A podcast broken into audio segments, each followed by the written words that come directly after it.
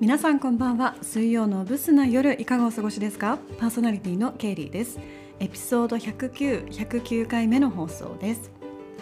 前回あのマッチングアプリにて詐欺にあったっていう話をさせていただいたんですけれどもまああの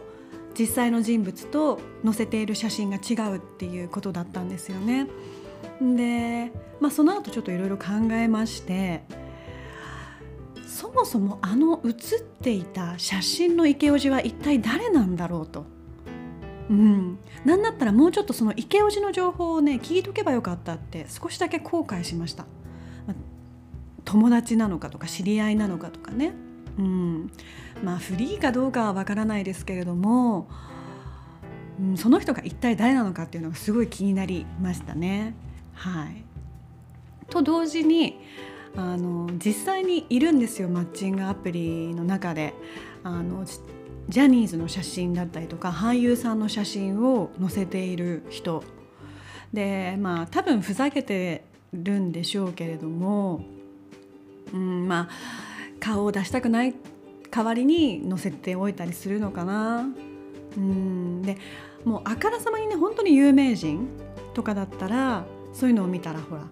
る気がないのかなとかふざけてるなって思ってパスするんですけど、まあ、今回のそのイケオジっていうのも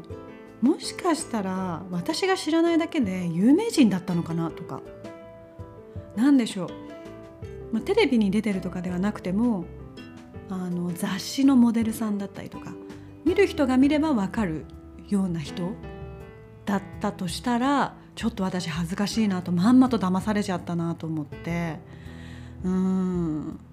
なんかそれはちょっと恥ずかしいなっていうふうに思いましたね。はい、であとはですね、まあ、あの前回の話でも言ったんですけれども私自身あのショックだったりとか怒りとか悲しいとかそういったことはもう全くないんですね。はい、ただ一つだけ思い返すとねすんごいムカつく。うわっって思うことが一つだけありまして。あの彼の職業はシェフっていうふうに聞いていたんですね。でまあそんな彼にあの「年越しそばも食べましたか?」っていうふうに聞いたら職業柄下が肥えてしまっていて手打ちそばでないと食べないんですっていう返信が来たんですよ。まあ、手打ちそばしか食べられないと。うん でその時はねあのイケオジっていうふうに思っていたんであ職業柄しょうがないのかなとかね思ったりもしましたし、まあ、もしこの方とうまくいくってなったら私の手料理を食べさせあの食べてもらうっていうことはできないのかななんてねふわっとちょっと考えたりもしたんですよ。うん、でまあ冗談でね「うわー面倒くさいですね」みたいな返しをしたんですけれども、うん、でまあそんなことを言ってたなっていうのを思い出してで実際の顔を見た後ですよね。もうきっしょと。何が手打ちしか食べられないだよ。その顔で言うな。お前のそのエビッパで噛まれる手打ちそばの気持ちにもなってみろよっていう風にね。なんかこうふつふつとそこに対してはなんか怒りがありましたね。うん、まあ、どこのシェフだか分かりませんけれどもね。もしかしたらあのファミレスとかチェーン店とかね。あのそういうののシェフかも。まあそういう方たちのシェフがどうこうって言ってるわけじゃないんですけれどもね。あのそんなやつがね手打ちそばしか食えんと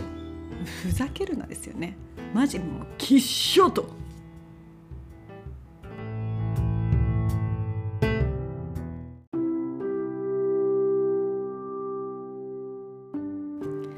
さてさてさて、えー、いつお手紙が届いておりますのでここで読ませていただきます。リア脇ウニ先生。明けましておめでとうございます。脇ウニ先生。本年は何かあることを密かに願っている今日この頃です。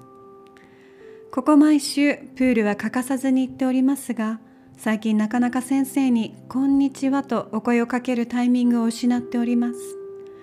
意識しすぎているせいでしょうか？タイミングを見すぎていつも言えずに肩を落としながら更衣室に向かっております。先日なんとか先生と目を合わせようとキョロキョロしながらタイミングを見ておりました時ふと思いました。避けられているのか？ほんの1メートルしか離れていないというのに目が合いません。監視室の前を通った時も先生はタイミング悪く背を向けておられました。それはタイミングの問題だけなのでしょうか。それとも先生も意識してくださっているがゆえに恥じらいから目が合わなくなってしまったのでしょうか。少しでも私への気持ちがあるのであれば目なんて合わなくても構いません。そのお気持ちだけで十分でございます。それとももしや私が先生のことを意識しているのにお気づきですか？変なババアがめっちゃ見てくると避けていらっしゃるのでしょうか？先生は私のことをメデューサとでも思っておられるのでしょうか？